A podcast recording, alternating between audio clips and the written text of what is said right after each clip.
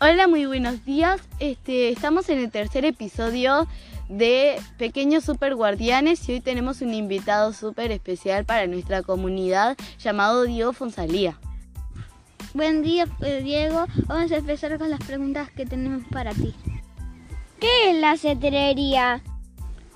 Buen día chicos, este, un gusto estar acá con ustedes y bueno, les cuento, la cetrería es el arte milenario de adiestrar aves rapaces. Eh, la técnica de la cetrería es este, la caza por la volatería, ¿no? Quiere decir que nosotros tomamos las rapaces para poder cazar con ellas en una unión este, totalmente libre. Quiere decir que nosotros no los condenamos al cautiverio, sino que desarrollamos una actividad donde el animal se libera y interactúa con nosotros. ¿Qué es un ave rapaz? Las aves rapaces son aquellas que presentan este, un tipo de forma corporal en donde se define por las garras, por el pico curvo, por el tipo de dieta y, las estrategias que generan para poder cazar sus alimentos. ¿Qué tipo de aves rapaces hay en nuestro país y de qué se alimentan? Bueno, en nuestro país tenemos este, un amplio abanico de aves rapaces. Eh, se comprenden en dos familias, en lo que es las aves diurnas, las aves nocturnas. Este, la alimentación de cada especie este, se define por el, tipo de orden al que corresponde. Por ejemplo, tenemos los falconiformes, los accipitiformes, este, y, bueno, también los estrigiformes. Cada una de esas familias concentra un grupo de aves rapaces que no son las mismas, que tienen nombres científicos y pertenecen a otras especies, que este, cada una tiene su propia dieta específica eh, en, la naturaleza y generan un control natural. ¿Dónde habitan las rapaces y cómo se relacionan con el bosque nativo? Bueno, la gran mayoría de las aves rapaces anidan en todo lo que es este, árboles, ¿no? Este, todo lo que es este, montes nativos. Este, con la intervención del hombre, este, algunas especies se vieron beneficiadas de lo que es la forestación este, agrícola, ¿no? los eucaliptos, el ligustro, la casuarina, pero otras se han visto eh, perjudicadas.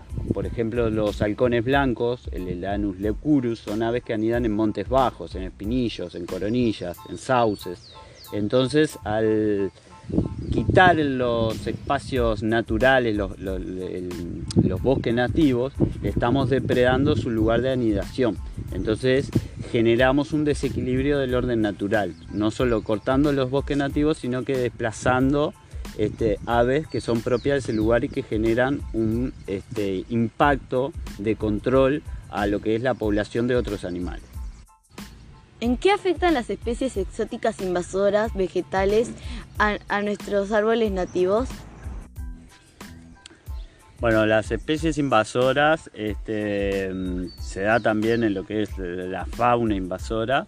Lo que hacen es este, tomar eh, posesión del lugar porque son animales que, o en el caso de la parte eh, verde, ¿no? de lo que son los montes, este, son árboles y, flora en general que tienen eh, mayor desarrollo de crecimiento. ¿no? Entonces no solo toman los nutrientes de la tierra, sino que superan en tamaño la flora nativa entonces le quitan la capacidad de poder hacer fotosíntesis y desarrollarse como de forma natural, entonces los árboles más bajos empiezan a, morir y ganan territorio los ligustros y, los, este, y otras este, plantas invasoras.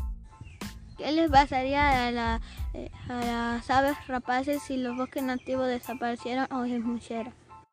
Bueno, eh, en general las aves rapaces son bastante resilientes, quiere decir que ellas se pueden adaptar a, los cambios, este, así como se han adaptado a la presencia humana, a los sistemas productivos.